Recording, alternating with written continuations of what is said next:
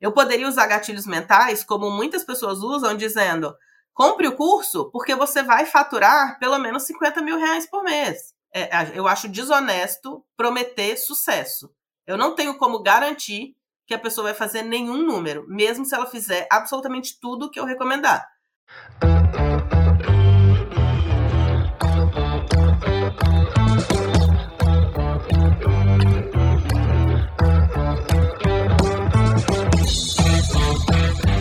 Bom dia, boa tarde, boa noite. Hoje a gente está de bom dia, que a gente mudou o horário da gravação, desde agora em 2023. Hoje a gente está aqui com a Amanda para falar de coisas diferentes do que a gente costuma falar. Hoje a gente vai falar de hambúrguer.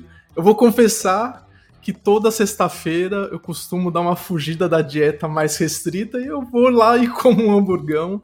A história da Amanda é muito legal, a gente vai falar um pouco do de como ela, um pouco da jornada dela, tem várias coisas legais da história. E tem uma coisa que eu gostei muito do negócio dela, que ela começou com um negócio de mídia, de comunicação, e depois isso acabou expandindo para vários outros negócios. É uma abordagem que eu acredito muito para empreender, principalmente agora em redes sociais, YouTube. Ela começou com um blog, então é uma abordagem que eu gosto muito, inclusive a abordagem que eu estou usando para o é, negócio que eu estou lançando agora, criar audiência primeiro e a gente vai falar um pouco disso e de várias outras coisas. Zizito, como estão as cigarras aí na Ilha Bela? Bom dia, Davi. Amandinha, privilégio estar aqui com você. Matheus nos bastidores, como sempre. A Almeidinha vai ouvir o episódio depois. Todo o time de patrocinadores maravilhosos, cada vez mais próximos. E óbvio, você que está ouvindo a gente e faz isso aqui fazer sentido, né? Porque esse é o grande motivo. Hoje vamos falar muito de ecossistema alimentar de como olhar para modelos tangíveis que começam, né, dentro do modelo que o Davi falou, construção de comunidade, espaços físicos, essa interação de canais. Então, o episódio vai ser muito rico. Tô aqui na Ilha Bela, hoje feriado na Ilha Bela, quinta-feira, dia 2, é o dia da padroeira da Ilha Bela. Grande Nossa Senhora da Ajuda e do Bom Sucesso, garantindo o Bernardo na primeira semana já quebrando a rotina dele, ele todo felizão, três dias de escola.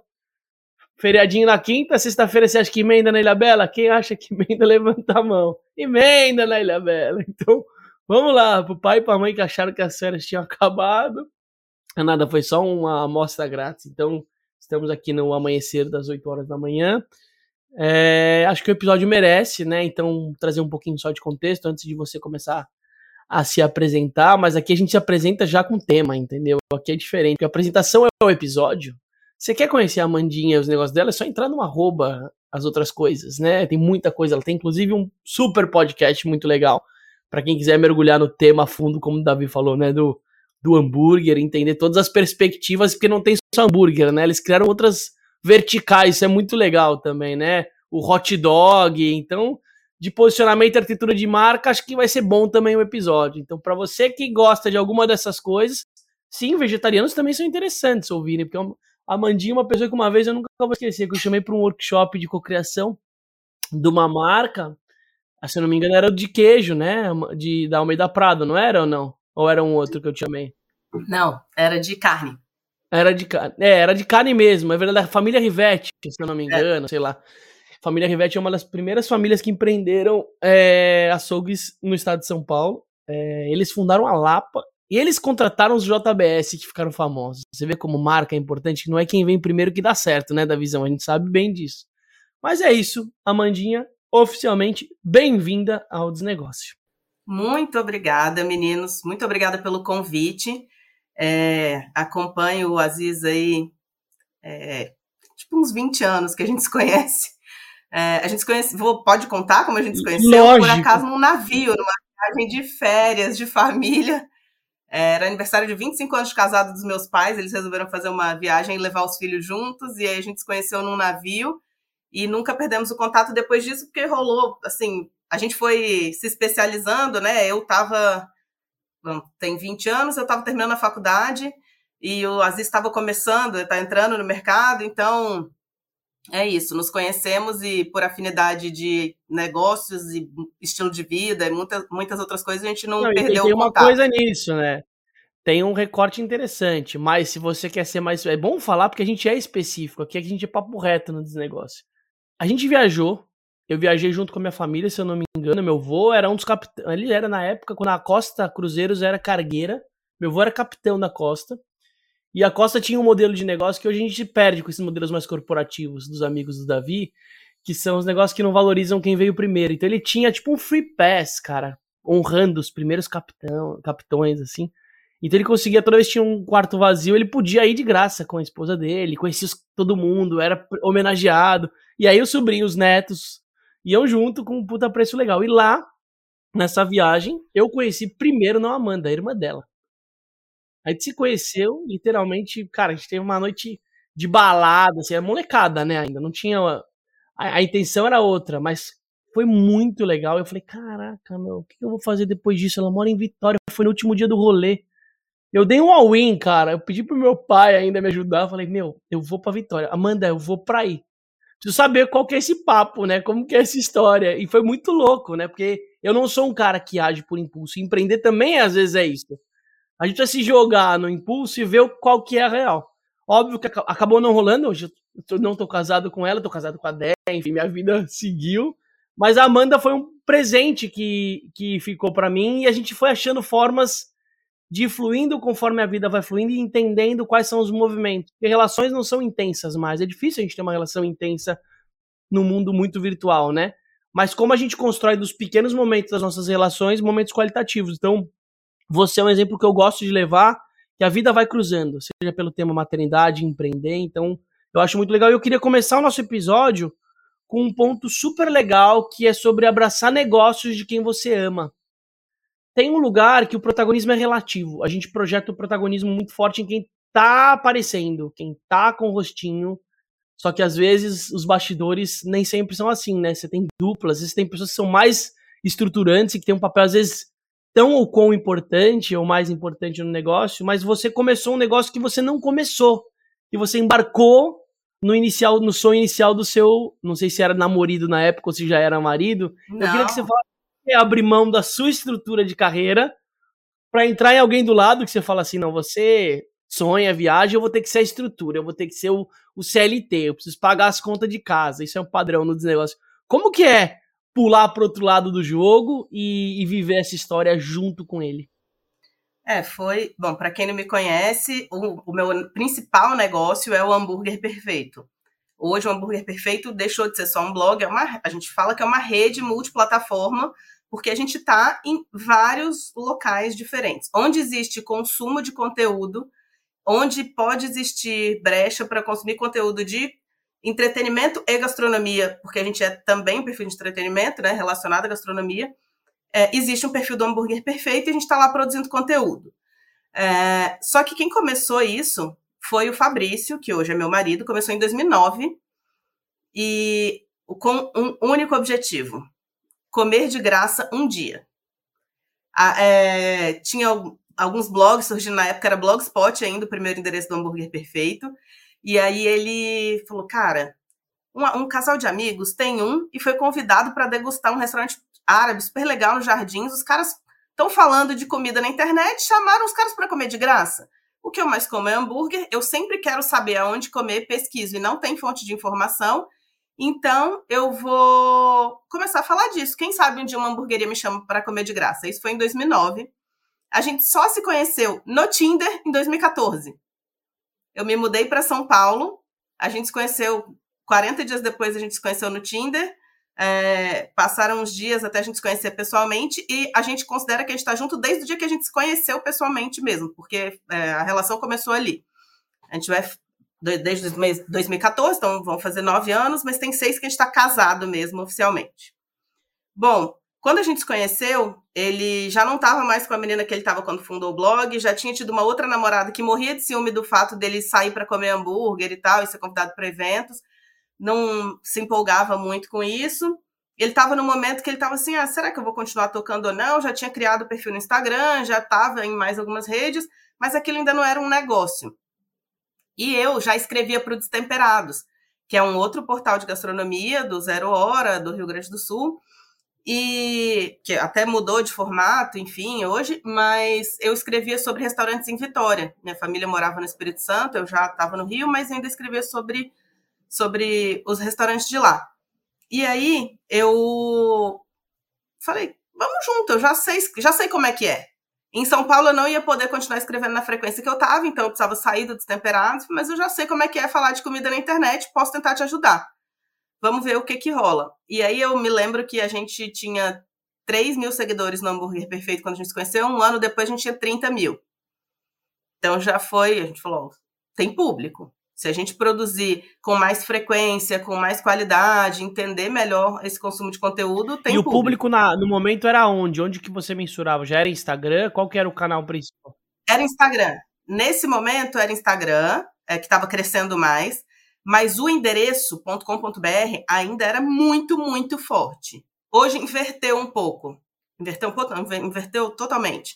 Mas a gente ainda tem o site forte porque é lá que a gente divulga os rankings. O Davi ama essa estratégia, né? É, já, não, eu conheci o hambúrguer perfeito também, porque procurando hamburgueria, sempre, você sempre cai na página do hambúrguer perfeito quando você busca na internet, assim, principalmente em São Paulo, né?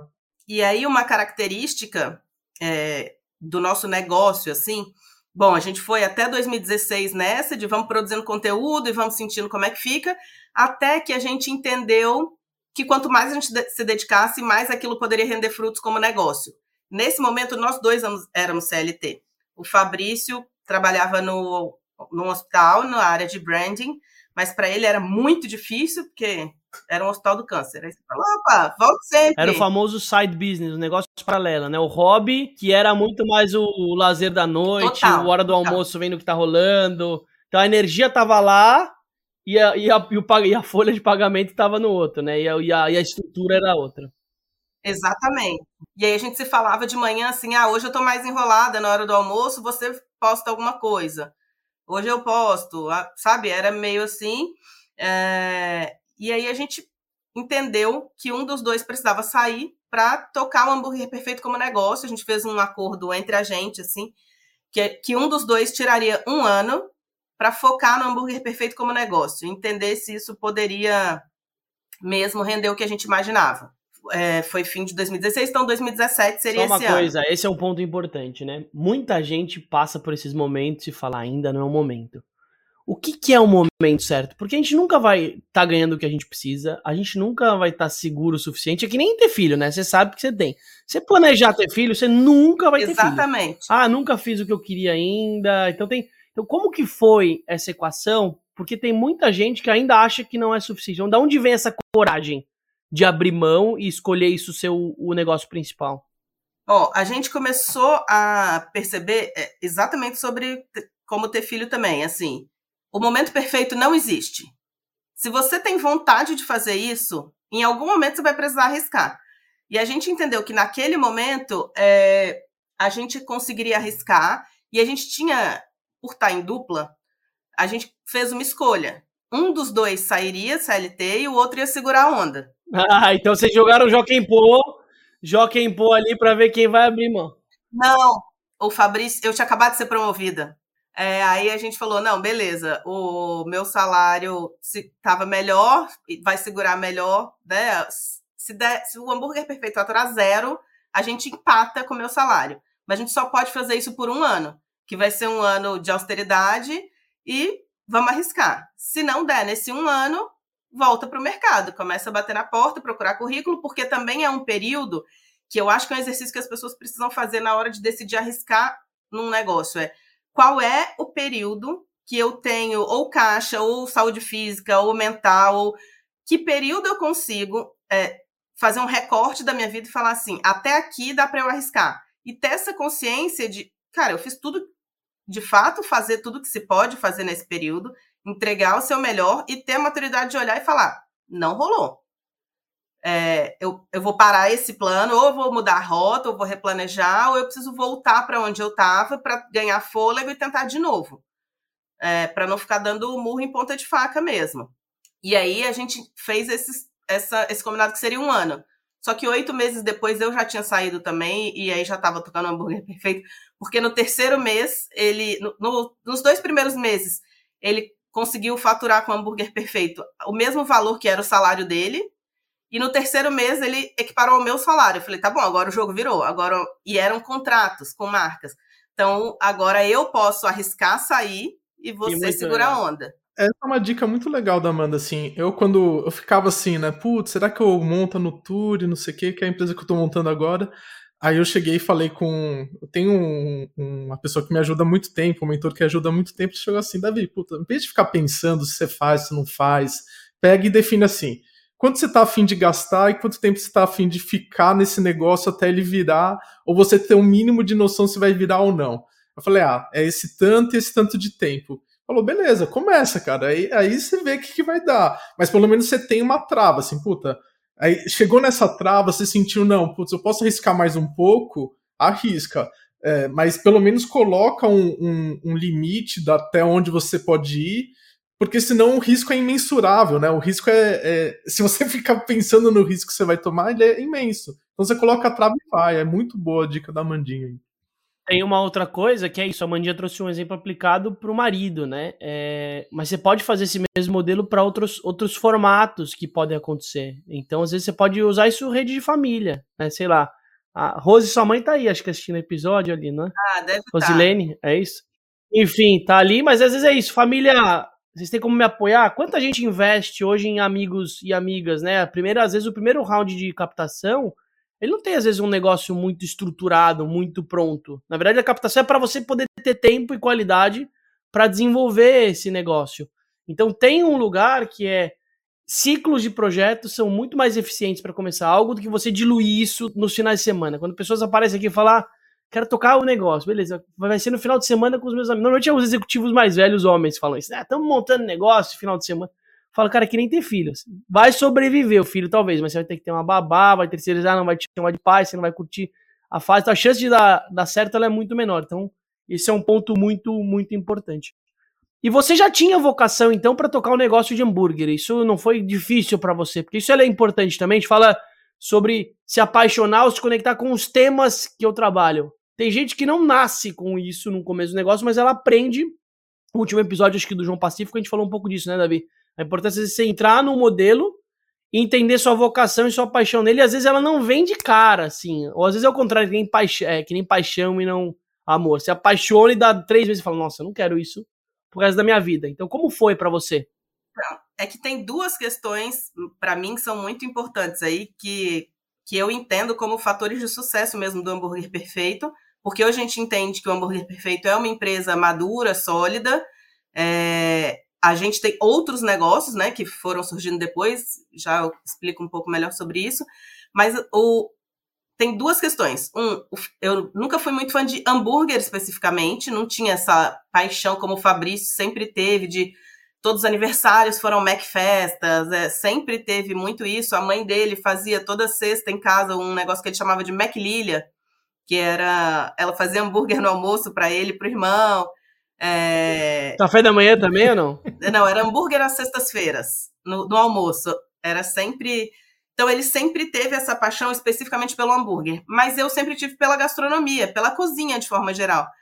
É, família mineira. Bom, o fato de eu ser mineira já é. Eu, eu sempre falo isso. Mineiro resume que eu gosto de comida e eu gosto de pessoas. Mineiro gosta de gente e gosta de comer, gosta de mesa cheia e tal. É, e, e, essas duas coisas me fizeram entender que o hambúrguer perfeito podia ser um negócio pelo qual eu ia me apaixonar mesmo, assim. Porque eu gosto da gastronomia, sempre cozinhei. E eu sou da área de comunicação. Eu, eu me formei nisso, eu me especializei nisso. Foi a área que eu sempre estudei. E é isso que eu acho que é a principal chave do sucesso do hambúrguer perfeito. Porque, assim, tem gente que simplesmente abre a câmera, história, ganha milhares de seguidores, milhões, e começa a fechar patrocínios? Tem. Mas quanto tempo isso se sustenta se você não tem uma estrutura de empresa? Se você não encara isso como um negócio? E é, o fato de nós dois virmos de formação, assim, da área de comunicação e mercado corporativo, e branding, estudo de identidade, de conceito, isso faz com que a gente entenda o hambúrguer perfeito como um negócio que precisa se comunicar com o seu público e entender também quais são as formas de, de consumo de conteúdo mais interessantes, mais ativas naquele momento. Então, a gente começou escrevendo textos mais longos no blog, depois uh, veio o Facebook, onde a gente compartilhava pequenas pílulas com links que levavam para o blog. Aí veio o Instagram, porque a gente entendeu que as pessoas é, o, o feed cronológico, né? Fazia com que a gente conseguisse nos comunicar com as pessoas nos horários que elas estavam interessadas em consumir aquele conteúdo, só que com legendas ainda longas. Depois a gente percebeu que eram legendas mais curtas, vieram os vídeos curtos de stories, veio vídeo longo no YouTube. Uh, só que a gente sempre um, um, um, pouquinho antes das coisas estourarem. O podcast do Hambúrguer Perfeito, por exemplo, existe desde 2018. A gente estudar consumo de comunicação define é, quais são os próximos passos, onde a gente vai gastar nossa energia, onde a gente vai concentrar esforços para produzir novos conteúdos para o Hambúrguer Perfeito. Então, a gente está produzindo conteúdo em podcast desde 2018, porque a gente já estava estudando o cenário de comunicação e entendendo que as pessoas consumiriam mais áudio. É muito legal, né? Porque claramente você fala, né? Não é sobre empreender um canal, é sobre empreender um negócio, é a hierarquia, não é sobre empreender um produto. Muita gente, às vezes, pode até começar nesse formato, mas se ficar, a vida é curta, né? Exatamente. O próprio Organismo Solidário, quando nasceu, como uma organização social, mas ele tinha esse mesmo desafio, é, na época da pandemia, a gente falou: meu, se a gente criar uma campanha de arrecadação, isso é insustentável. Porque toda vez eu vou precisar ficar dinheiro, pedindo dinheiro, é meio coisa da Madre Teresa de Calcutá. É, tem um valor, mas isso, cara, tem uma hora que você não vai, eu não vou ter a mesma resiliência que ela teve lá atrás. Então a gente criou uma plataforma social, plugou soluções de pagamento, achou marcas que doassem na recorrência, criou uma rede, uma cooperativa de produtores orgânicos, foi expandindo o Brasil, entregando propósito de valor. Você não vai fazendo isso, que às vezes é olhar para o médio, curto e longo prazo. Foi ali que a gente achou a Doária. A Doária é um dos patrocinadores dos negócios, o Amandinha. Eles são uma solução de tecnologia, são uma fintech, mas com olhar filantrópico. Eles viram que várias organizações sociais não tem esse modelo no começo de pensar em soluções eficientes e acabam, às vezes, tendo coisas incríveis, mas assim, o que, que adianta você ter uma visão social incrível e não ter uma visão empreendedora desde o começo? As coisas acabam morrendo. Eles criaram soluções de doação diferentes, onde eles ajudavam a você criar gatilhos de doação, estratégias de campanha, como fidelizar doadores, réguas de relacionamento para pequenas, médias e grandes. Hoje eles têm mais de 6 mil organizações sociais cadastradas na plataforma mas eles dão um olhar de que, novo, se eu não estivesse olhando para negócio, eu ia estar olhando de, na, a barriga no balcão dentro do seu universo, né? Que todo mundo fala. Então é muito importante você falar isso, que não é à toa que talvez demorou um pouco mais para um podcast aparecer, mas você foi resiliente ou o suficiente para entender que ele vai ter um momento dele. Quando ele tiver um momento dele, já tiver alguma coisa gravada, não tá no primeiro episódio, talvez mude o jogo, né? Muito legal você falar isso.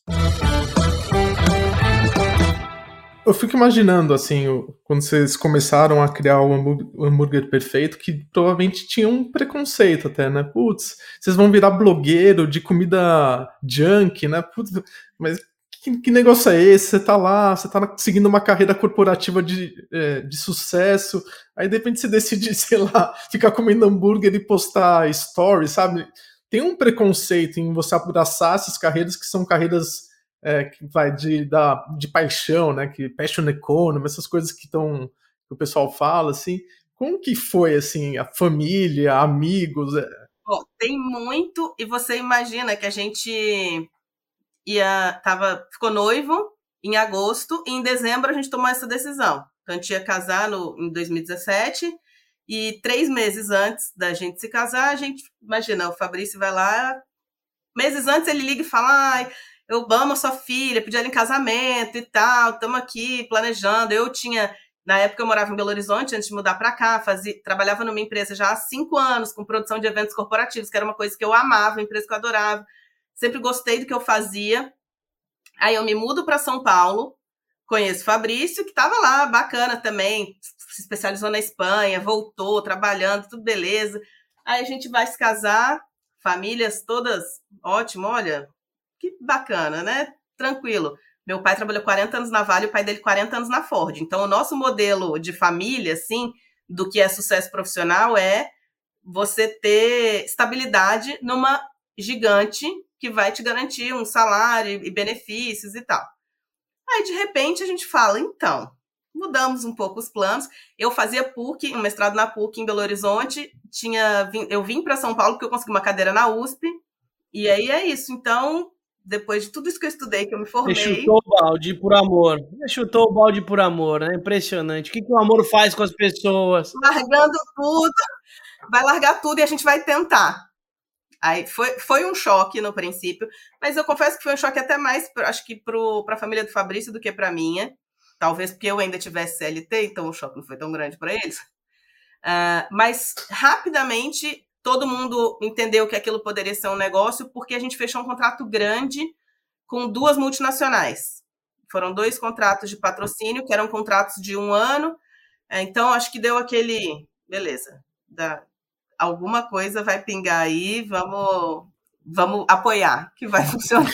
E como que fica os amigos, assim, né? Porque eu acho isso muito engraçado. Quando você chega na roda de amigos, assim, você fala assim, então, eu, tô, eu montei um blog de hambúrguer e a gente vai estourar, sabe? Como que é essa conversa com os amigos? Então, é muito engraçado mas... esses papos, assim. Quando eu falo assim, ah, tô montando o... um negócio, o pessoal fica assim, ah, mas que negócio esquisito que você tá montando. É, que é isso. Principalmente quando você monta um não, negócio e, que é diferente. Não, e vamos assim, pensar né? assim, não é só diferente. Vamos olhar, né, contexto. Qual foi o ano disso?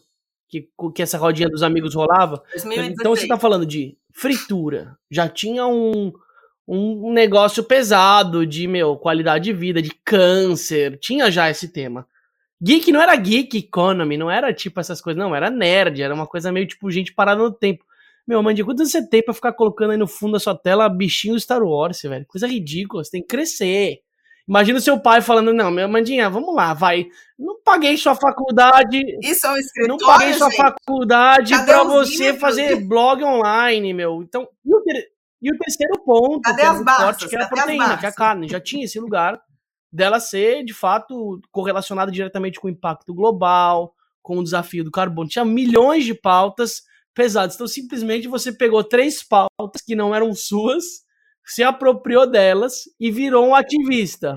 É, e aí também tem isso, é como que você vai criar esse conteúdo, como que você vai falar sobre o seu negócio, não ignorando a existência dessas pautas, mas trazendo visões também para isso. É, por exemplo, a gente entende hoje que existe uma tendência aí para os próximos 10 anos, né, de uma redução significativa no consumo de carne, mas essa, o consumo de carne não vai deixar de existir. Então a gente não ignora essa pauta, mas a gente fala muito mais especificamente nesse exemplo, né, sobre como as pessoas vão consumir, como é que pode continuar é, existindo consumo e produção é, de uma forma mais consciente, com menos impacto ambiental, qual é a importância de você entender a origem do, do que você está consumindo? É, qual que é a diferença entre consumir o que é industrializado e o que é ultraprocessado? Porque existe muito, a gente direto esbarra nesses assuntos, assim. Ah, mas está falando sobre isso, é um ultraprocessado, é, é industrializado. Como é que você está me recomendando esse alimento que é industrializado? O arroz que você come em casa também é industrializado é, um alimento ser beneficiado por uma indústria não é necessariamente transformar aquele alimento num lixo. É, isso é um ótimo ponto. Tem uma coisa legal dessa sua fala que saiu recente uma pesquisa da Fiocruz. Recente, acho que faz, foi no final do ano passado, trazendo um dado significativo de 54 mil pessoas no Brasil morreram diretamente relacionadas a ultraprocessados, né? E aí é generalização. Não, não falando que todo produto que vem de uma indústria ele basicamente ele é um ultraprocessado ao ponto de ter componentes, sei lá, internos que geram câncer, que estimulam doenças que vão te levar a uma morte precoce. Você trouxe uma vez uma frase para mim que eu adorei, falou assim, e eu tava ainda provocando, eu tava muito no mundo do orgânico, da comida, né, da terra, de uma pauta às vezes meio transversal, meio polêmica com o seu universo. Eu adoro, acho que esse é um exercício muito importante a gente se o desnegócio ele tem puxado pouco isso, porque o espaço está menos propício a conflito no, no sentido de fricção de ideias. E isso para a gente é a base de gerar insights poderosos. Se a gente não tiver o espaço na nossa rede social, família, amigos, com gente. Cara, se você é lulista, troca uma ideia com um bolsonarista. Não os extremistas, porque aí não funciona mesmo, mas achar contextos diferentes é muito bom para a gente poder se desenvolver. E aí você falou assim para mim, Aziz, o que, que é melhor?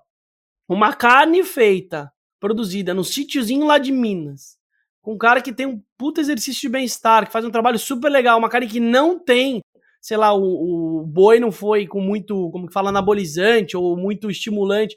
Cara, versus uma hambúrguer do futuro na época que era super processada, cheio de produto XPTO, celulose, um negócio celulose, aleatório. O que, que é melhor? pra pessoa. E eu falei, verdade. Realmente, você comer uma coisa que ela respeita um aspecto artesanal, que fomenta uma cadeia de um pequeno produtor, que olha para um olhar de quem está produzindo com qualidade ali, quem está fazendo, valorizando a equipe que está envolvida, cara, tem o seu valor e ainda tem a coisa do. Não sei se chega a ser tipo a música e o vinil, né? O vinil era a base e o vinil hoje virou vintage pop. O grande desafio da proteína hoje é que ela é cara e cada vez mais cara, né? Mas tem um lugar de. Vai continuar existindo, só que num outro modelo de, de consumo, né? É, e assim, eu acho importante essa discussão para a gente trazer consciência para as pessoas de que existem muitas fontes de nutrição e que elas podem sim estar tá dentro de duas fatias de pão, elas podem ser um baita sanduíche. Um, um, sanduíche vegetariano pode ser gostoso, eu não estou dizendo que não vai ser. Não é hambúrguer, mas pode ser um excelente sanduíche. Mas as pessoas hoje não têm essa consciência de buscar o, o que que eu vou consumir, qual é a origem do que eu vou consumir. Acho que a gente está caminhando para isso. A, a, nossa geração acho que é um marco claro, assim, né, disso, de eu vou entender mais da origem. Eu quero saber de onde está vindo isso aqui. E aí é muito importante para a gente, enquanto plataforma, comunicar com clareza, mostrar as origens. E até por isso a gente tem conteúdos com níveis de profundidade diferentes, dependendo da rede que a gente está e do público que a gente está falando. É, no Instagram, você me segue e quer saber só. Eu vou comer lá. Tem uma opção vegetariana para 10 ou não tem? Tem, ó, esse lugar é legal, tem opção vegetariana, eles também têm isso aqui. Ótimo, peguei uma dica de um lugar legal para comer. Se o Davi quer entrar como investidor numa hamburgueria, talvez ele esteja mais alinhado ao meu conteúdo no YouTube onde eu mostro em vídeos de 40 minutos, uma hora, como é que funciona a operação de uma cozinha por dentro. Eu conto histórias de pessoas que começaram seus negócios com 300 reais emprestado do pai, comprou uma chapa, botou em cima da churrasqueira e hoje faturam centenas de milhares por mês, entendeu? Entendi. É direcionar o conteúdo para entender qual o nicho que mais se conecta com ele. Isso é muito importante, né? Exatamente. E às vezes você não vai falar com outras pessoas, mas ok, mas você tá falando melhor com aquelas pessoas, né? Isso ainda é, é difícil das pessoas entenderem. E também é uma escolha que a gente faz enquanto é, quando a gente decide transformar o hambúrguer perfeito num negócio. Porque se ele é só um hobby, eu posso falar o que eu quiser, eu posso dar é, opiniões super polêmicas, eu posso falar mal de marcas, eu faço o que eu quiser. Se eu estou falando de um blog de lifestyle e eu, é, é meu, é pessoal e eu saio contando as coisas. Mas se eu decido encarar aquilo como um negócio que tem patrocinadores, que eu vou mostrar produtos desses patrocinadores, primeiro, que produtos são esses? Eu confio ou não confio? A gente vai nas fábricas, a gente entende a origem, a gente, pra, antes de fechar um patrocínio. É, e segundo, essa marca quer alguém que vai ficar lá jogando um monte de polêmica e jogando contra os produtos que ela tem? Então tem um, um nível de profundidade aí que a gente entra que é porque é um negócio. Tem um, um recorte muito legal também do, do negócio do hambúrguer perfeito, dentro dessa pauta vai do politicamente correto, que vocês acabar, acabam apoiando também uma série de pequenos negócios, porque a hamburgueria virou um ramo de empreendedorismo muito forte. E empreender restaurante, de uma maneira geral, é uma, uma das é, dos segmentos da economia mais democráticos para empreender, porque você, é, com investimento baixo, você consegue montar um negócio e é um negócio que gera caixa, assim, um negócio de restaurante ele gera caixa rápido. Então, é, você, vocês darem espaço para as hamburguerias é, divulgarem o trabalho é muito legal também. Tem um papel social de democratizar o acesso à comunicação, que é difícil, né? Você começou um negócio, putz, como que você investe em mídia para crescer? Então tem um papel do hambúrguer perfeito de apoiar Ô, Davi, mas, mas eu tenho uma dúvida. Eu acho fantástico o papel. Mas não foi uma janela que já passou? Eu queria saber dos dois. Sei lá, se alguém tá aqui querendo montar um negócio disso, não é meio que nem paleta mexicana, iogurteria, sei lá, existe ainda uma janela clara para empreender nesse mercado. Eu queria de fato entender melhor com vocês. E aí é isso, né? Até que ponto eu vou no modelo franquia fechada ou eu vou numa curadoria que vai me dar um repertório autoral para poder montar um negócio do, do meu jeito. Deixa eu, eu, o que, vocês acham? Deixa eu pegar a primeira e depois eu, é, a Amanda dá a opinião dela assim.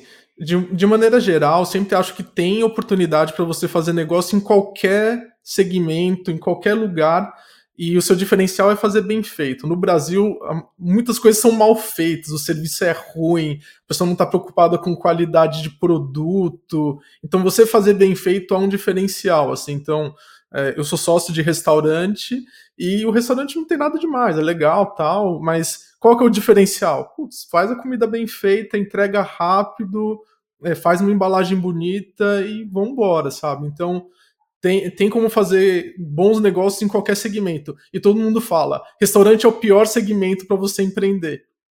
Se você fizer bem feito, tem oportunidade sim para todo mundo. Mas é difícil, restaurante é bem difícil, sim.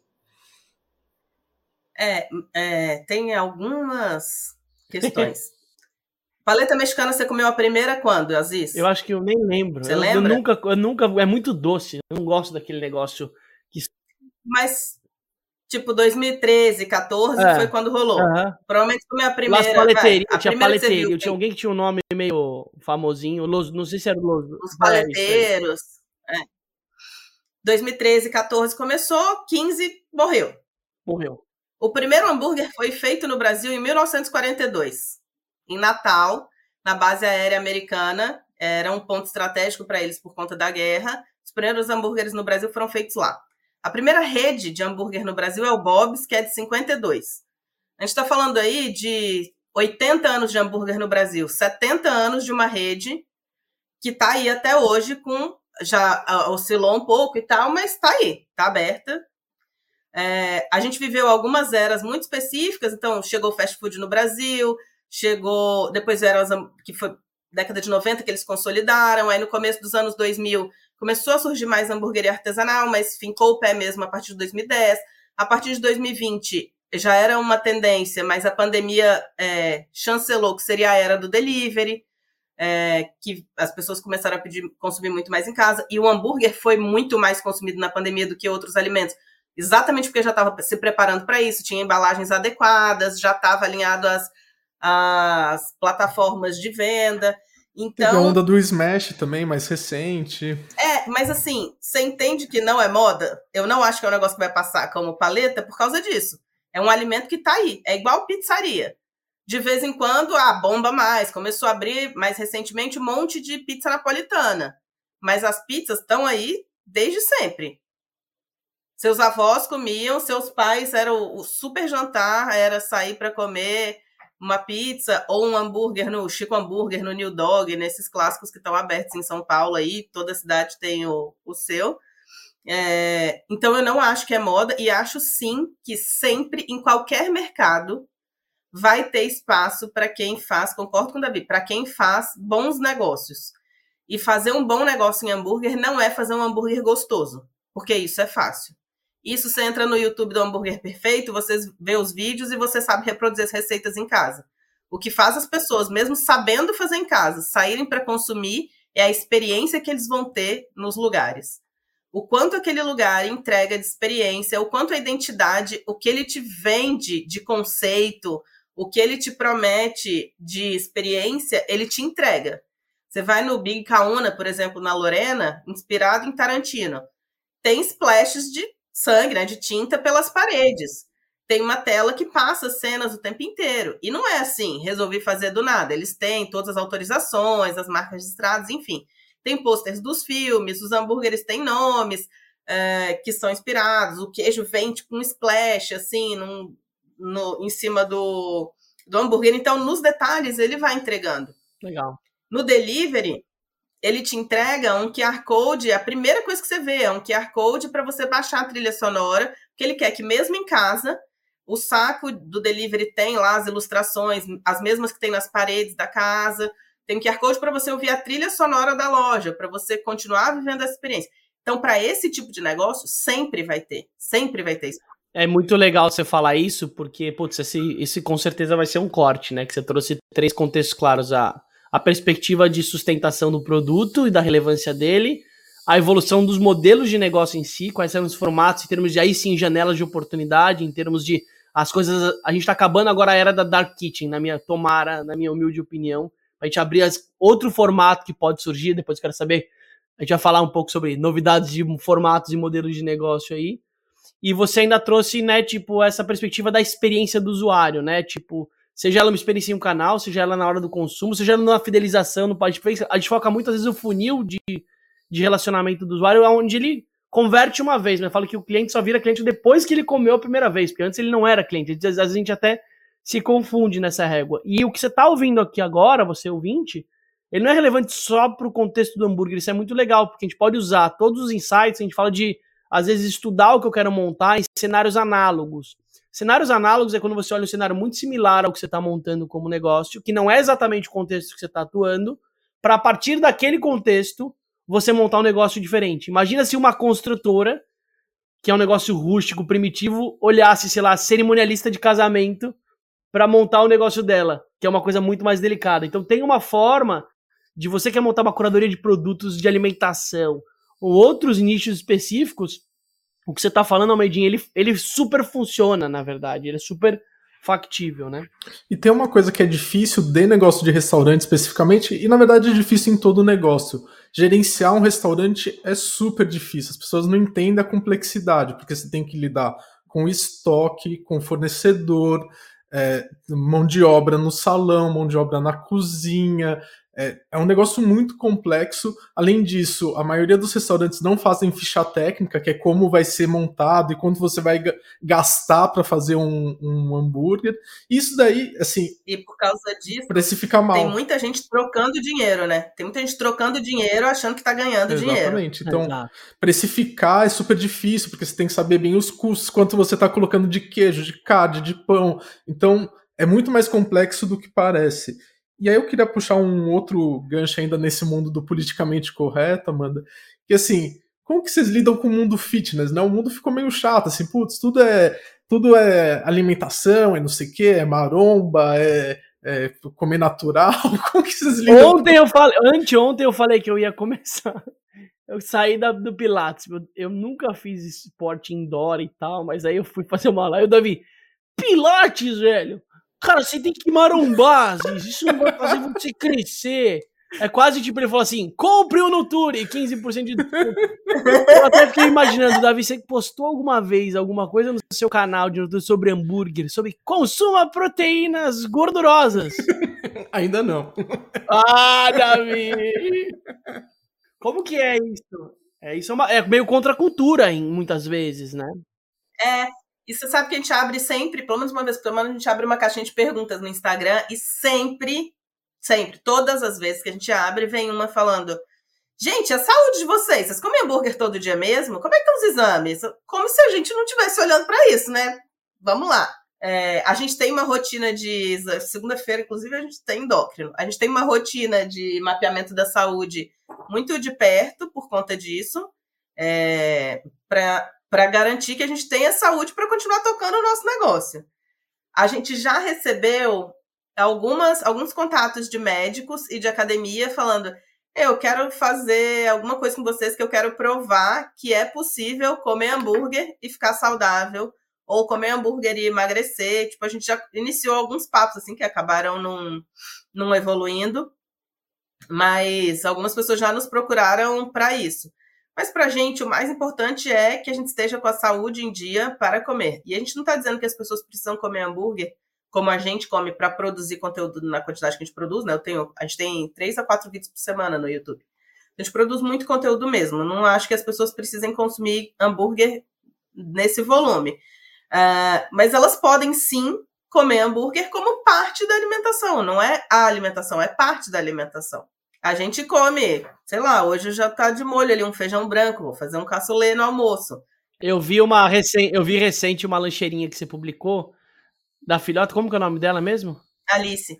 Alice lá era água na garrafinha, biscoitinho integral e moranguinhos picados. E ainda você, você vê como é tão forte a pressão social que antes mesmo, eventualmente, de uma pessoa criticar, você já trouxe o nome julguem porque ela gosta disso. Que tem esse lugar também. A gente hoje está muito exposto. Você está exposta? Não, a gente muito. É, por causa da alimentação da Alice, é, quando a gente começou a introdução alimentar, todo mundo falava: Eu quero ver, essa menina não vai comer nada que presta, porque vocês não se alimentam bem, porque é a percepção que as pessoas têm da gente. E assim, a Alice come absolutamente tudo. Ela leva fruta seca na mochila sempre porque ela adora. Ela pede para.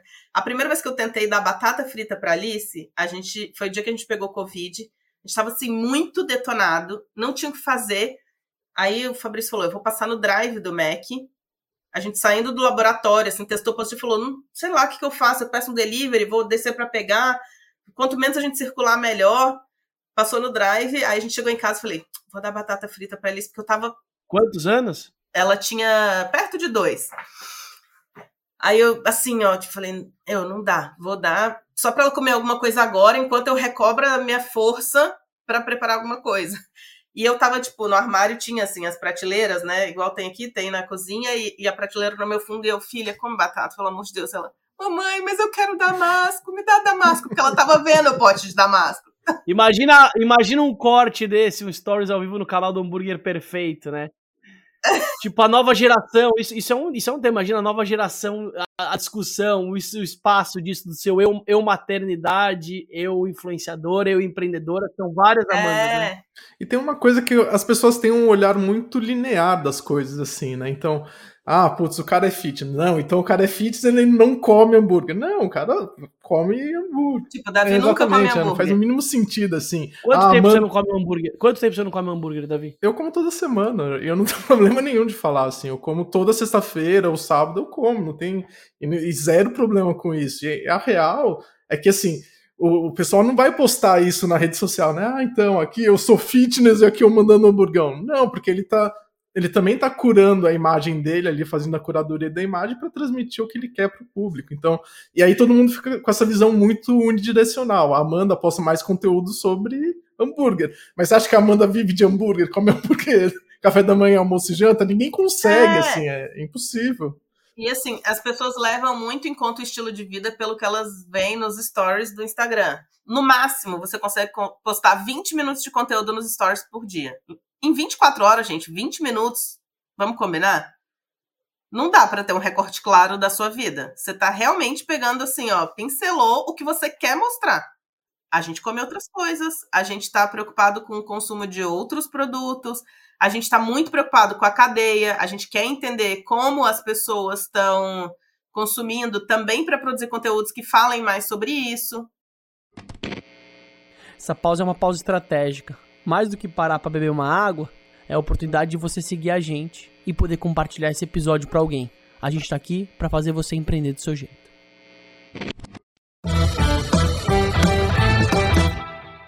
Amanda, deixa eu mudar um pouco de tema. Tem um, um, um, recorte muito que eu gosto do, da forma com que vocês criaram o Hambúrguer Perfeito, que é começar a empresa como um, uma empresa de mídia e, e criar uma, uma comunidade em torno da, do Hambúrguer Perfeito.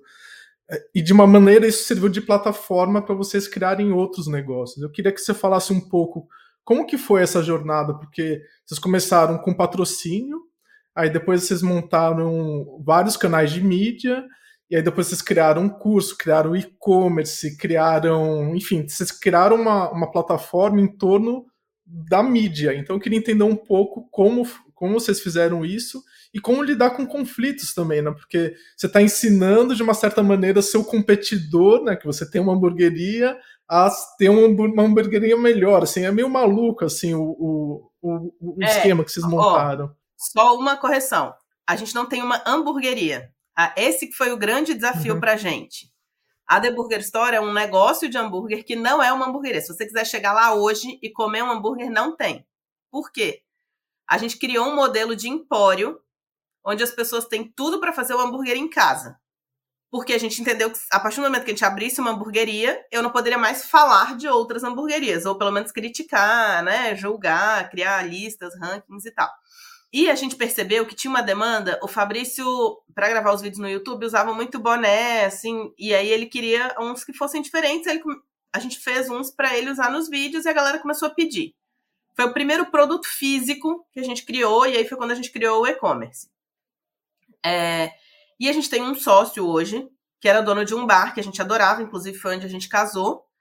E ele falou, cara, eu tô querendo abrir um negócio que é um açougue, mas eu queria que fosse um açougue só de hambúrguer. Mas para eu abrir isso, só dá para abrir se for com vocês. Não faz sentido abrir esse negócio sozinho. Se tem alguém que pode ser meu sócio nesse negócio, são vocês. A gente falou, cara, a gente vender, a gente criou o boné, que está vendendo bem, e a gente tinha pensado em criar um negócio que fosse tipo uma imaginária de hambúrguer, só com coisas de hambúrguer. Vamos juntar as duas ideias, e foi assim que surgiu a The Burger Store, que é o primeiro empório do mundo especializado exclusivamente em hambúrguer.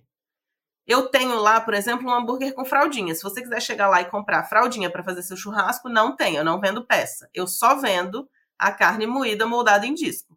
É meio, é meio a coisa do o melhor bolo do mundo lá, né? Tinha o que é o bolo, melhor bolo de chocolate. É a lógica você criar um produto específico e aí dentro disso, você, mas você vende os periféricos, né? Você vende Isso. coisas para cozinhar ele, mas a carne em si é o hambúrguer cru para a pessoa fazer isso em casa ou em outro lugar. Exatamente.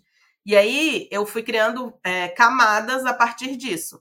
Então a gente tem lá é, pão, carne e queijo, vai o básico, e tenho alguns molhos da casa, e tenho, que é tipo maionese verde, maionese defumada, coisas que você consome em hamburgueria, e molhos que são mais off-Broadway, assim, são os que você não encontra no supermercado. Porque a nossa ideia também é fazer uma. Você faz gestão, você faz gestão mais ou menos de quantos subprodutos, Amanda? Só para ter uma noção no. no 200 SKUs. 200 SKUs. Você tem gerenciado, óbvio que não são 200 fornecedores, mas tem um ecossistema que gira em torno do seu negócio, né? É. Só que, por exemplo, para fazer a maionese verde, eu preciso de 5, 6 insumos. É, pensando que muitas pessoas, na hora de fazer a hamburgada, decidem não fazer e mudam para uma pizzada, para um outro tema, porque tem um vegetariano na turma, eu tenho um blend de cogumelos com batata que eu faço lá na churrasqueira. Então, eu tenho mais um monte de gente, de fornecedor envolvido para criar esse produto. Como eu tenho muitos produtos da casa, eu também tenho que gerenciar esses insumos todos. Mas lá eu consigo atender esse público que vai fazer em casa, eu tenho os equipamentos para quem vai fazer em casa, mas também para quem vai fazer na hamburgueria, utensílios, acessórios, para quem tem hamburgueria e quer fazer. Aí eu criei, no andar de cima, a gente tem uma cozinha de produção. Nessa cozinha de produção, eu já preciso da churrasqueira para fazer vegetariano, eu tenho liquidificador para fazer minhas maioneses, eu tenho o cooler, eu tenho um monte de equipamento, eu abri como uma cozinha de treinamento. Se eu tenho um salão para fazer treinamento e a cozinha onde eles podem treinar, eu também posso fazer eventos corporativos. Então você pode fazer lá Uh, vocês podem. Ah, vou fazer um workshop e eu quero levar uma galera para pôr mão na massa e depois a gente fazer uma mesa e discutir e colar todos os post-its que eu quiser na parede. Então eu tenho esse espaço também. A gente conseguiu ir desdobrando novos negócios a partir de uma estrutura física que a gente decidiu Mas montar. ó, tem um insight na sua fala legal. Às vezes a pessoa quer começar tudo junto e misturado. E acho que você trouxe uma coisa que é a aptidão da evolução disso. Tem o ritmo do jogo. A gente, quando é pequeno, Hoje não tem mais dinheiro farto, braços farto, time farto. Isso é mundo corporativo, né? Que você delega. O empreendedor ele não delega absolutamente nada. Ele vai entrar num começo, às vezes num micromanagement, né? Que é uma gestão de miúdos. O Davi tá, tá entendendo que a coisa do iFood lá, né? Tocar o Waze é diferente de você ter que tocar. O Davi tá na linha de produção, passando perrengue, desenvolver fornecedor. Tem um desafio operacional que ele é importante. Isso é bom porque você consegue entender como funciona para depois você delegar. E você falou uma coisa, é isso. Eu não tenho aptidão. Quantas vezes alguém já falou para vocês, falou, meu, monta uma hamburgueria, monta algo similar. Não, veio uma pessoa de fora que se conectou com vocês e falou, putz, tem um match, tem uma conexão, tem um collab, sei lá, tem uma junção de ideias. Um fortalece a ideia do outro. Depois evolui para outra. Depois vê. A...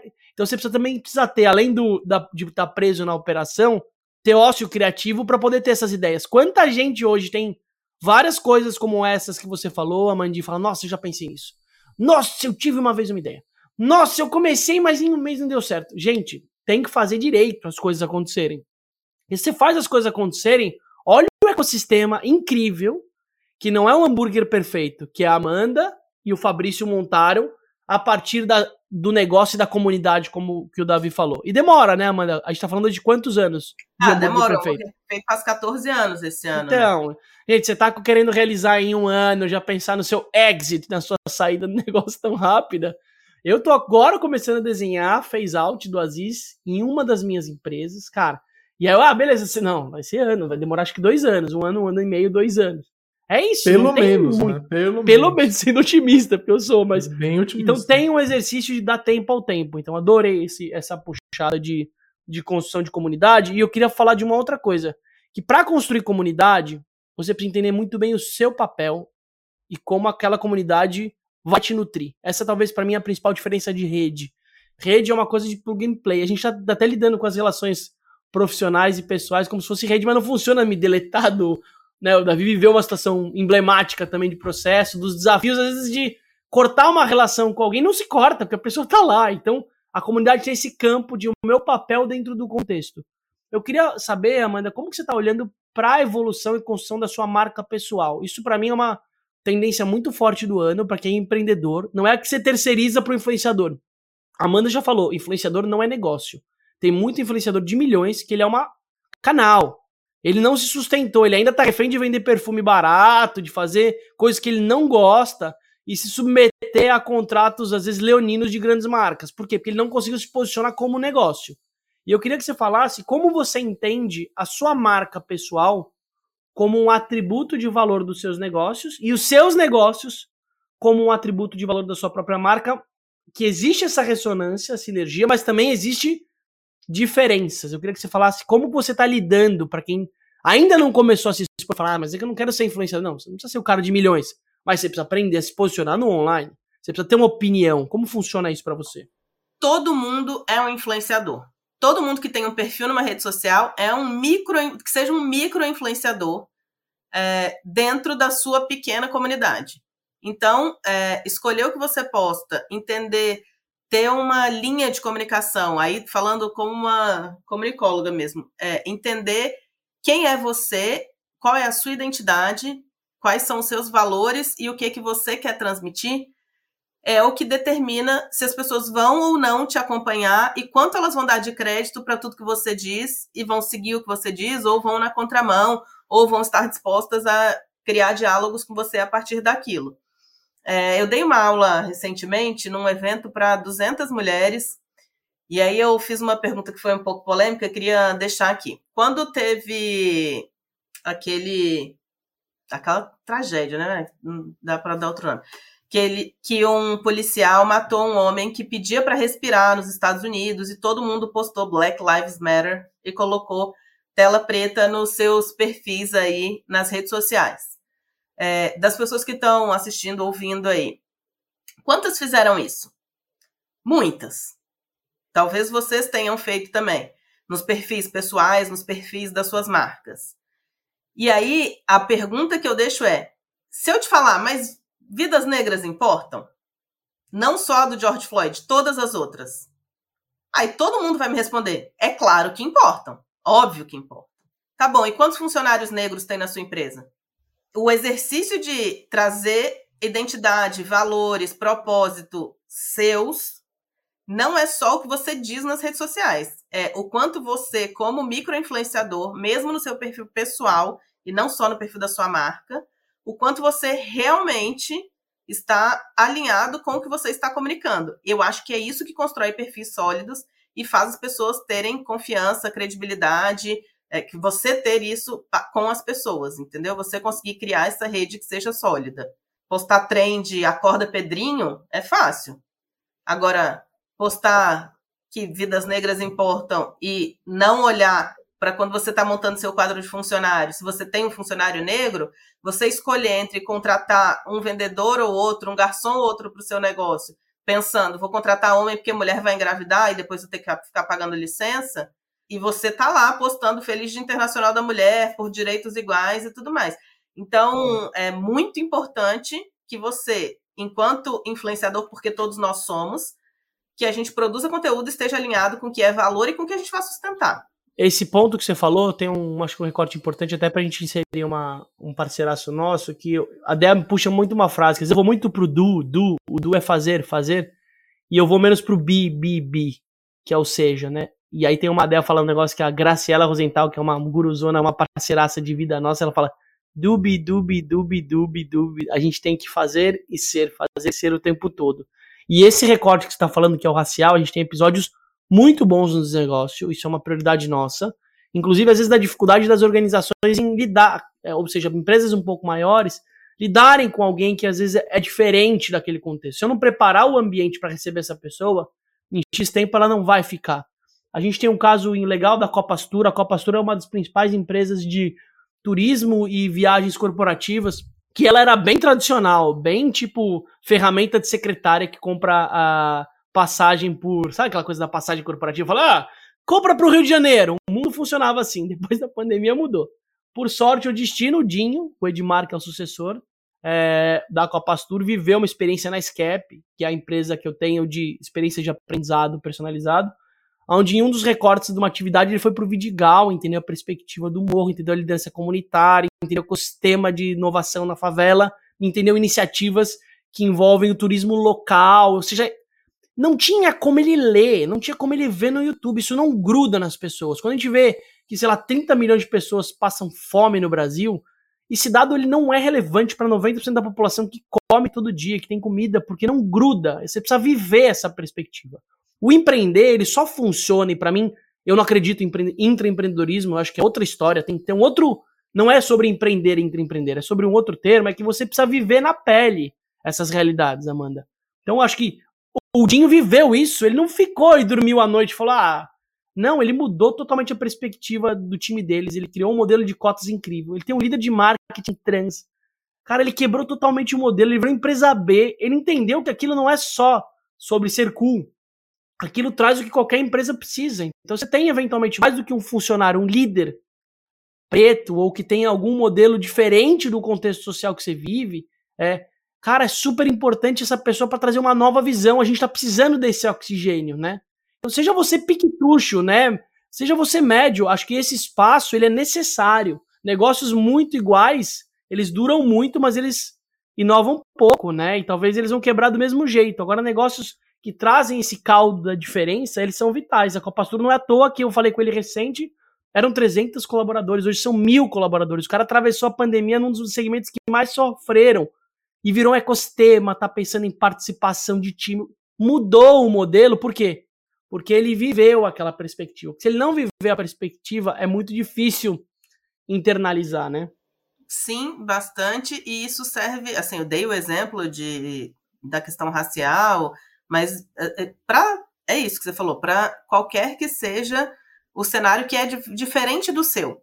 É olhar para o cenário que é diferente do seu e enxergar é, o que, que é valor para você e se de fato aquilo é uma questão que você vai se posicionar, que você. Gente, é, não, dá mais para falar assim, ah, não vou falar de política. Tudo é político. A sua escolha alimentar é política. A forma como você comunica o que você vai consumir ou deixar de consumir é político. Você pode não falar, ah, não vou falar de candidato A ou B, não vou falar de eleição, mas a forma como você se comunica é também posicionamento político. Pensando em comunidade, pensando em Perfeito. rede social de sociedade, não de no, no, digital, assim, em relações superficiais. Outra coisa que eu acho que é importante, é, ainda no campo do, do influenciado, e os momentos de respiro, Amanda, o momento que você precisa ficar off, o momento. Empreendedor tira férias, ainda mais empreendedor casado, é mais complexo ainda, porque normalmente é meio assim, Fica aí que eu vou descansar. Esse é um desafio de como lidar com a. Porque a gente falou muito da, da saúde a partir da alimentação. Só que saúde não é. O, o enfim, o stories do Davi tá cada vez mais legal do, da Notur, que é isso. É sobre emocional, é sobre intelectual, é sobre a qualidade de. Os prazeres da vida além do que eu tô comendo, né? Tipo, é o olhar mais transversal. Como que você descansa? Como você relaxa? Você consegue. Você já conseguiu fazer isso efetivamente ou ainda não? Ó, a gente. O Fabrício consegue tirar mais pausas e esvaziar a cabeça e ficar fazendo só alguma outra atividade. Tem, antes eu só queria, assim, é uma coisa que eu falo sempre: descanso não é ócio. Descansa, você pode descansar de uma atividade realizando outra atividade. Por exemplo, é, o que me, as minhas atividades de descanso são ficar no ateliê fazendo cerâmica e lutar kickboxing. São as minhas atividades de descanso. Em uma me exige mais é, esforço físico, a outra me exige mais concentração, é, mas eu estou conseguindo descansar a mente produtiva de empreendedora fazendo essas duas atividades. O Fabrício tá agora, deixou a Alice na escola, foi correr no parque, e cinema também é uma atividade para ele, e aí ele tira uns momentos assim, no meio da tarde, que é uma facilidade, né? Um, um bônus aí de empreender no seu próprio negócio, fazer seus horários. Tem dia que uma quinta-feira, duas horas da tarde, ele fala: não marquei nada com ninguém hoje, não tem uma hamburgueria mais para visitar, tô indo pro cinema. É, e aí a gente consegue tirar esses momentos. A gente, pela primeira vez depois que a Alice nasceu, tirou dois dias para tentar ficar mais offline. Ela ficou com os meus pais é, recentemente. A gente foi para o Espírito Santo, foi para a região serrana. O Fabrício falou: Cara, vou dormir à tarde. Não sei quando foi a última vez que eu fiz isso, porque ela exige, né, assim, a gente está sempre com ela, porque é uma escolha nossa também. A gente faz muita questão de participar de tudo, de brincar e tal. Falou: Vou aproveitar para dormir. Aí ele ficou, tipo, três horas seguidas dormindo eu resolvi que a gente ia lançar um e-book, que é o 101 receitas para você criar um hambúrguer perfeito, e comecei a escrever o e-book. Assim, quando ele acordou, eu falei, já tem 150 páginas de receita. Que aí eu queria, comecei a pensar quais seriam as receitas que eu queria testar para colocar e várias outras coisas que tem nesse material. Então, cada um tem seu jeito de descansar. Eu acho que é importante ter descanso e escolher de que forma você vai descansar pode ser ócio, mas não necessariamente descanso é ócio. Então, o meu jeito de descansar é esse. Ainda no tema aí de, é, de comunidade, mídia, eu queria que você ajudasse um pouco o nosso ouvinte. Assim, quando alguém vai empreender, geralmente a primeira coisa que ela faz é pensa no nome, aí depois ela vai e cria o, o perfil no, no Instagram. E, assim, e aí eu, eu, vejo as pessoas fazendo isso, mas elas não entendem assim que a partir do momento que você cria um, um Instagram, putz, você tem que ter uma agenda, uma rotina de publicar. É, você entrou na rodinha do hamster ali, né? Você tem que sair correndo, publicar, entender número, ver o que, que funciona, o que não funciona. Tem uma, um trabalho assim a ser feito que não é tão trivial assim. Então, a pessoa vai e publica três coisas e fala: "Ah, não, não é para mim porque não, ninguém está seguindo, não deu". Não deu. Assim, eu queria que você explicasse um pouco como que é a, a, rotina assim de produção de conteúdo do hambúrguer perfeito, como que é o, o dia a dia de alguém que tem como centro do negócio ter um, um perfil de Instagram e de outras redes ativas, assim. Explica o trabalho que dá para as pessoas entenderem um pouco. Assim. É, tem gente que fala, putz, que trabalho da hora, comer hambúrguer e postar duas, três fotos no Instagram no dia, ou vídeos, enfim. Como se me levasse o tempo de subir o post, né? A gente não, nunca conseguiu fechar exatamente essa conta, mas em média, para cada post no Instagram, a gente leva de 40 minutos a uma hora, média, para fazer. Porque às vezes é de fato só uma foto que eu recebi que já tá boa, que um fotógrafo fez e que tá interessante, e um release que veio de uma assessoria de imprensa, a gente só extrai o que é interessante de informação e posta. 10 minutos, tá lá. Mas muitas vezes eu preciso fazer vários testes na cozinha antes de produzir um conteúdo. É, eu levo um tempo executando a receita para conseguir gravar fragmentos dela, para depois editar um Reels, um Shorts, um vídeo para TikTok, enfim. É, para cada rede social, eu edito com uma linguagem, então um tem locução, o outro tem locução e legenda, o outro eu vou usar uma trilhinha alta. Aí, então são várias formas de, de produzir conteúdo. E o que é importante é você precisa começar a produzir, entregar conteúdo, entender como as pessoas interagem com esse conteúdo e a partir daí é, conseguir organizar a sua agenda com base no que aquele seu público está acompanhando.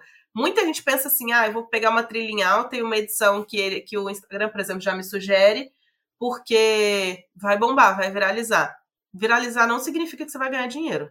Pensando numa hamburgueria, é mais, muitas vezes mais eficiente você ter um perfil que tem lá 10 mil seguidores, 100 curtidas em cada conteúdo que você posta. Só que desses 100 que curtiram, 20 vão pedir seu hambúrguer do que você ter um perfil com 100 mil seguidores que viraliza, tem vários vídeos de milhões de pessoas que estão espalhadas em todos os lugares do mundo, que elas não estão no seu bairro, elas não têm como ir na sua loja, elas não vão pedir seu produto.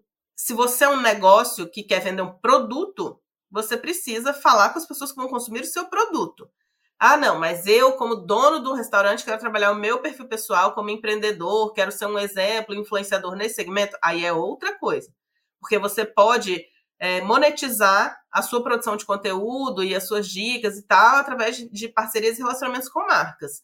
Mas se você está focado, se seu negócio é vender produto, você precisa entender que tipo de conteúdo esse público quer consumir e produzir para falar com ele. Ótimo ponto. É, esse ponto de produzir com qualidade e quantidade tem um equilíbrio, né, Davi? Você também está vivendo muito forte isso, que não é um melhor, é um soma com o outro. Você tem que produzir massivo, mas você também tem que entender quais são os gatilhos, aonde funciona e não funciona. Para isso você precisa girar. Eu queria puxar uma outra frente que eu acho que é importante, que tem ainda a ver com o tema que o Davi está explorando, que é o tema da comunidade, que é quando você começa a construir comunidade, tem um senso muito forte de cooperação, né? Porque você está lidando com pessoas dentro que às vezes têm outros negócios e que muitas vezes podem ser até concorrentes de unidades de negócio do que você faz. Antes era meio assim, não, não vou ajudar e não vou fomentar esse espaço para marcas que estão roubando o meu cliente ou que estão de alguma forma, né, tirando. Eu fiquei imaginando, sei lá, uma Debet. Debet, para quem não conhece, é o açougue, talvez não tão desnegócio, já foi um dia, talvez, mas é um. Eles têm também um açougue, mas eu fiquei imaginando, Amanda, quero patrocinar o hambúrguer perfeito. Teoricamente, ele é concorrente do seu The Burger Store, é, em uma parte deles. Se por acaso alguém lá dentro quisesse, isso é possível? Como que você lida com situações dessa? É, de marcas que querem de alguma forma se apropriar ou cooperar ou usar o seu espaço para fomentar coisas que elas às vezes vão ou contrárias como modelo comercial ou às vezes contrárias como valores também. Eu queria que você falasse um pouquinho dessa intersecção dos limites da comunidade. Inclusive, só um parênteses antes da Amanda responder, se eu estou vivendo isso agora, então o, o perfil da, da, da Nutura ele cresceu bem rápido, tal, então a gente tem um, tem um alcance bem grande, e a gente é uma marca. E aí uma outra marca de vestuário muito grande veio e falou assim, ó, vocês querem patrocinar, a gente pode patrocinar o canal de vocês? A gente fica assim, putz, a gente não tem dinheiro, será que faz sentido a gente pegar o patrocínio? Não é concorrente direto com a gente? Puta, como que a gente lida com essa história? Será que faz sentido a gente receber um patrocínio de, um, de outra empresa sendo marca? Então, é, só é um parênteses que a gente está vivendo isso agora. Então, é, a gente tem algumas políticas internas para patrocínio, até para negociar. Hoje a gente tem a gente sempre fez tudo sozinho. Hoje a gente tem algumas pessoas na equipe do Hambúrguer Perfeito é, e a gente não toca o comercial. Esse primeiro contato do comercial é feito com a nossa agência. A gente participa de todas as negociações, mas elas já sabem esses filtros iniciais que para a gente são importantes. Tem alguns valores que são inegociáveis para a gente, valor propósito, não valor dinheiro. Valor, valor humano. É tem alguns valores humanos que para a gente são inegociáveis, então a gente não tá. A gente nem, nem conversa, é, dependendo de, do que for a empresa, enfim, se, se houver um conflito nesse sentido. Acontece da hamburgueria querer anunciar com a gente. Ah, eu vou lançar um hambúrguer novo, um hambúrguer do mês, queria que vocês viessem aqui provar e tal. Uma visita, aí vocês fazem uma sequência de stories, fazem um post no feed. Enfim, a gente tem alguns pacotes de divulgação de mídia. Quando isso acontece, a gente vai no lugar e come. A gente manda o Media Kit, a pessoa sabe quanto poderia custar, mas a gente vai lá e come. De, gra de graça? Vocês comem a de graça? A gente come de graça, olha só que trabalho legal. Ah! Objetivo inicial, Fabricião, até hoje, 14 anos comendo de graça. Segue o jogo. É, a gente, então, vai no lugar e come. Já aconteceu, assim, diversas vezes, da gente comer e falar, cara, Davi, é o seguinte, não, não vai rolar da gente fazer agora, tá? Você fica aí, você tem uma ideia de quais são os pacotes de divulgação, mas esse produto tá aquém do que a gente recomenda. É, e aí tem as, as hamburguerias encaram de formas diferentes. Tem uns que falam, putz, me fala o que aconteceu, porque eu quero entender para corrigir. Uh, outro fala assim, cara, o chapeiro viu que era vocês, ficou muito nervoso. Vocês se importam de voltar outro dia, a gente tenta de novo e tal, e ver? É... Ou a pessoa fala assim, hum, eu que não quero mais. Porque, cara, se não tá bom para você, vocês que não entendem nada. Aí, tipo, a gente vê 15 dias depois no Instagram, estamos fechando, encerramos nossa operação. 15 dias não, mas assim, a gente vê que aquele negócio não vai sustentar, sabe? Mas na maioria dos casos, quando acontece isso, as pessoas falam assim, tá, mas o que vocês acham que pode melhorar? Ah, pô, o pão tava esfarelando, a carne tava não sei o quê, você me prometeu um molho assim, tava assada. Ah.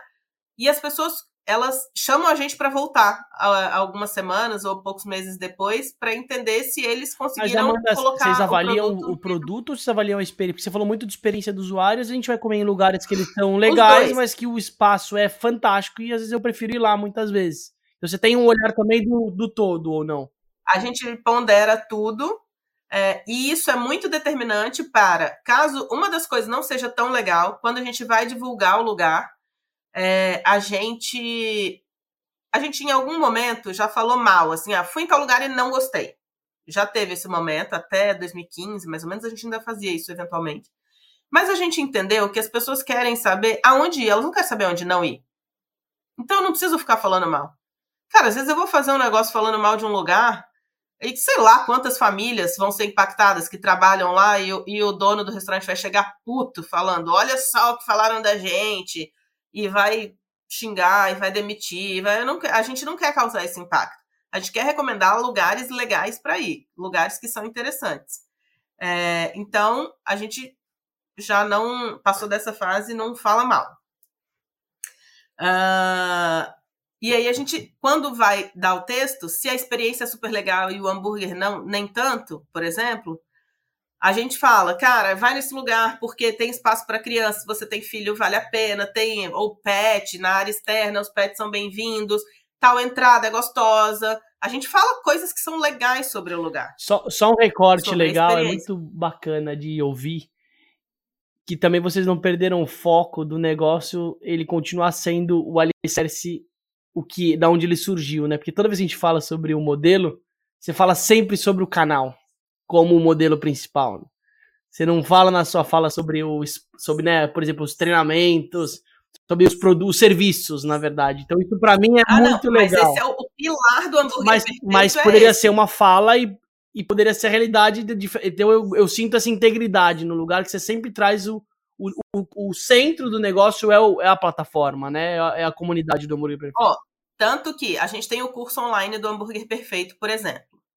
A gente gravou mais de 60 aulas, é muito conteúdo.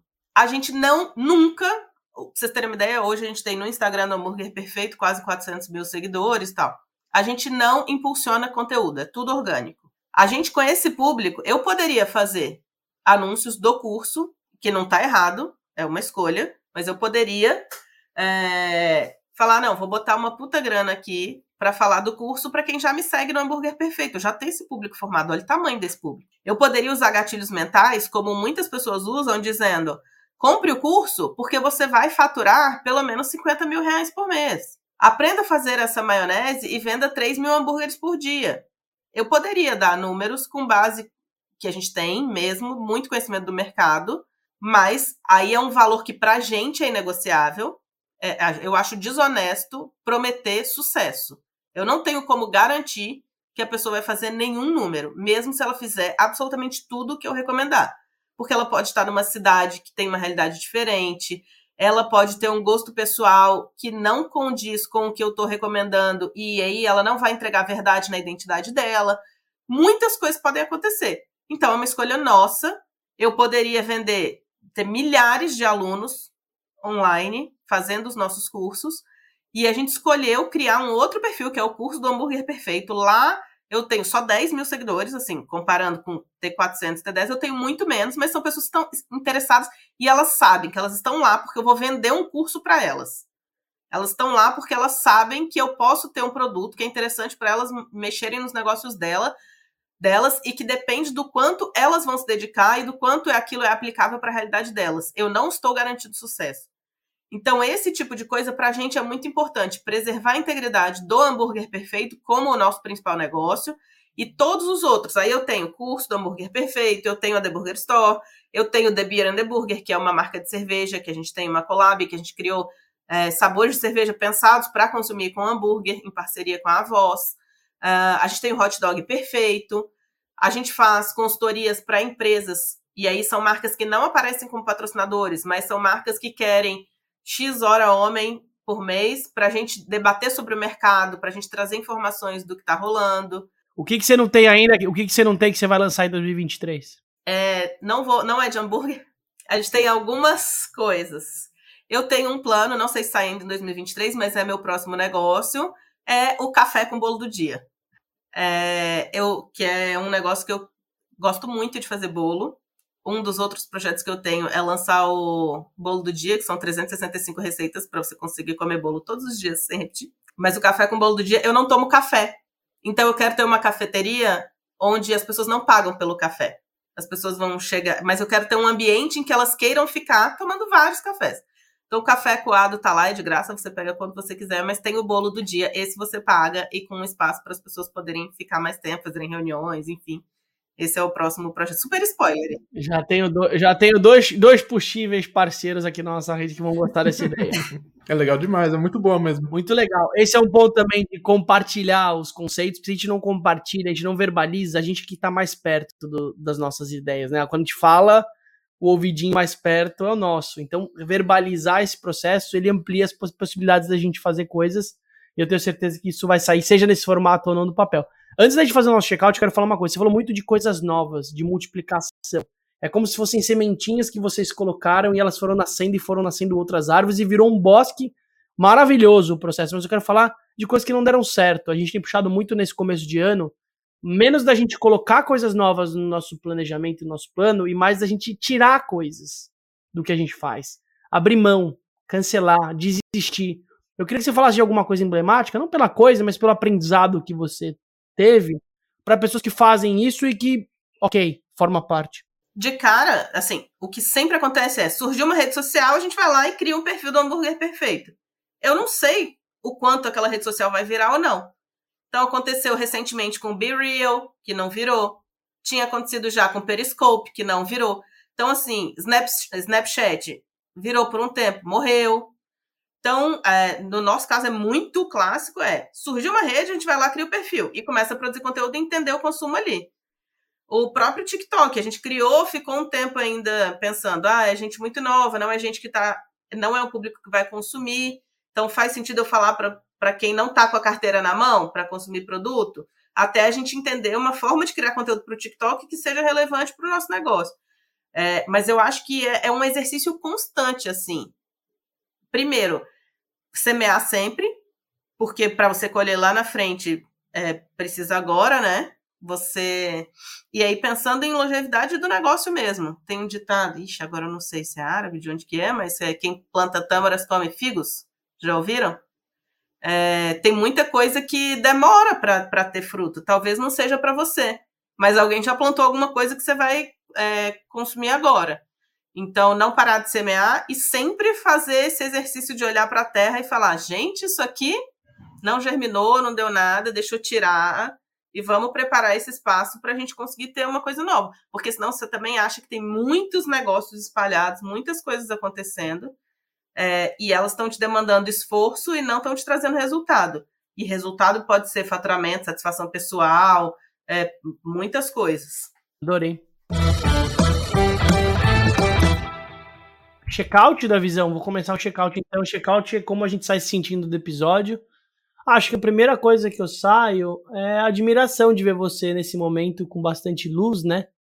Eu te encontrei não só nesse momento, já passei por momentos onde você tava que nem uva passa. Você trouxe a história da Tâmara, né? Que nem uva passa. Eu vi sua energia drenada, assim, um cansaço visual que você disfarça bem, claro.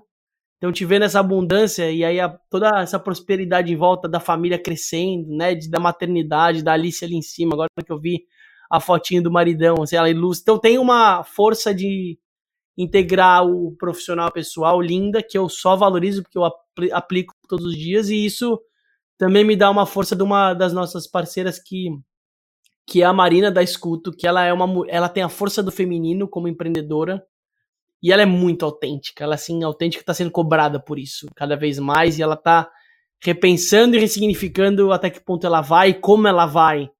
No lugar de ser a Marina e da escuta fazer o trabalho brilhante que eles fazem com o olhar do teleatendimento focado em mães, ou seja, mães que atendem os clientes de outras empresas em casa, nos horários flexíveis, dando espaço para maternar e lindamente humanizando esse relacionamento. Então, escuto tem se destacado, mas eu vejo esse esse lugar da Amanda, que é essa força e essa autenticidade de mãos dadas, né? Pelo menos no momento que você tá passando. Então, sai nutrido do papo. Aquela vontade de te dar um abraço, né? Porque somos pessoas relacionais do físico, a gente falou muito disso de integração de canal virtual e online. E muito orgulhoso do que vocês estão construindo. Achei muito legal. Davi, também adorei as suas intersecções Bolanders aí no processo também, então acho que tem coisas legais dos momentos do Davi e da Amanda, eles complementaram muito bem nesse episódio, adorei. Bom, puxando aqui, Pô, eu saio daqui muito feliz de ter conhecido a Amanda. Sempre o. Essa é a coisa mais legal do podcast aqui do negócio, porque a gente acaba conhecendo gente incrível, então é muito legal ter conhecido você, Amanda. A gente tem várias coisas, intersecções aí de interesses e de, de como a gente vê negócios, assim. É, eu tenho, é, nos últimos anos, eu tenho acreditado cada vez mais em negócios centrados em comunidade, centrado em mídia, é, centrado em geração de conteúdo de valor para as pessoas, e aí você cria um negócio a partir disso, não, não ao contrário, né? Você fica tentando empurrar o produto, não, gera valor, cria conteúdo legal, e depois você cria o, o, o, o negócio em torno disso. Então, a gente tem essa intersecção. Eu trabalhei muito tempo com restaurante, ainda trabalho com restaurante, então a gente tem várias vários caminhos cruzados ali da vida, então foi muito legal ter te conhecido. Saiu bem animado aí. Hoje, hoje inclusive, a gente tem gravação, então eu saio daqui, eu vou lá gravar é, Reels pro, pro perfil da Notura, então vamos lá. Colocar a cara de ator aqui, apresentador. É difícil, gente, é, é difícil trabalhar com, com geração de conteúdo, colocar a cara. É, para cada vídeo que a gente posta, a gente demora em torno de 10 horas entre é, pesquisa, pesquisa de papers, é, escrita de, de script, né, do roteiro, gravação, pós-produção, a gente demora 10 horas, então é um trabalho brutal, as pessoas não imaginam o que, que é produzir conteúdo de qualidade em escala, assim, então a gente produz sete vídeos por semana, e é uma trabalheira que o pessoal não imagina, mas é muito legal, assim, esse, é, ter o relacionamento com, o, com a comunidade, o pessoal gosta do seu conteúdo, manda, manda inbox, manda DM, tem várias coisas legais e eu estou é, bem, bem feliz de trilhar esse caminho, assim, de criar comunidade, é muito legal mesmo. Isso aí, Amanda. É, eu queria agradecer e queria falar uma coisa que parece boba, mas é muito importante, é que foi muito legal. É muito importante porque esse é o principal valor do hambúrguer perfeito é, eu e Fabrício temos esse acordo que tudo que a gente faz para o nosso negócio precisa ser legal para a gente, precisa ser legal para quem está assistindo, precisa ser legal para as marcas que estão envolvidas, para os parceiros, para os patrocinadores é, e para quem vai consumir o nosso conteúdo. Então, se não está legal para alguém, a gente precisa rever. E foi muito legal ter participado. É, acho que o desnegócio tem algumas provocações é, que são muito interessantes e é muito legal ter um espaço onde as pessoas estão abertas a emitir opinião e também é, ouvir opiniões que são divergentes e entender que nem todo atrito é ruim. A gente está trazendo coisas que são diferentes, divergentes, mas que também são complementares. É, é um exercício muito legal é, ter esse espaço e obrigada por terem criado, mas esse espaço para trazer visões diferentes é, e ouvidos atentos e dispostos para trazer essas discussões. E se você chegou até aqui, você já sabe, algum motivo, alguma coisa com a Amanda você quer falar, né? Desnegócio é mail, então se não conseguir pelas redes sociais, porque, sei lá, o, o direct tá, ficou lá para baixo, ela não respondeu, além de ser teimoso, você fala com a gente, que a gente dá um jeito de fazer chegar. Alguém quer investir, alguém quer participar de todo esse ecossistema, alguém quer questionar como ela falou, ou quer conhecer o lado maternal, outros lugares dela também a vida é feita disso. A gente dá um jeito e quando é relevante para ser legal e de gente legal, a gente dá um espaço, né, Mandy? A prioridade a gente a gente cria. Se a gente ficar refém do tempo, a gente não faz mais nada. Beijo para todo mundo, valeu e a gente se vê valeu. na semana que vem. Tchau, tchau.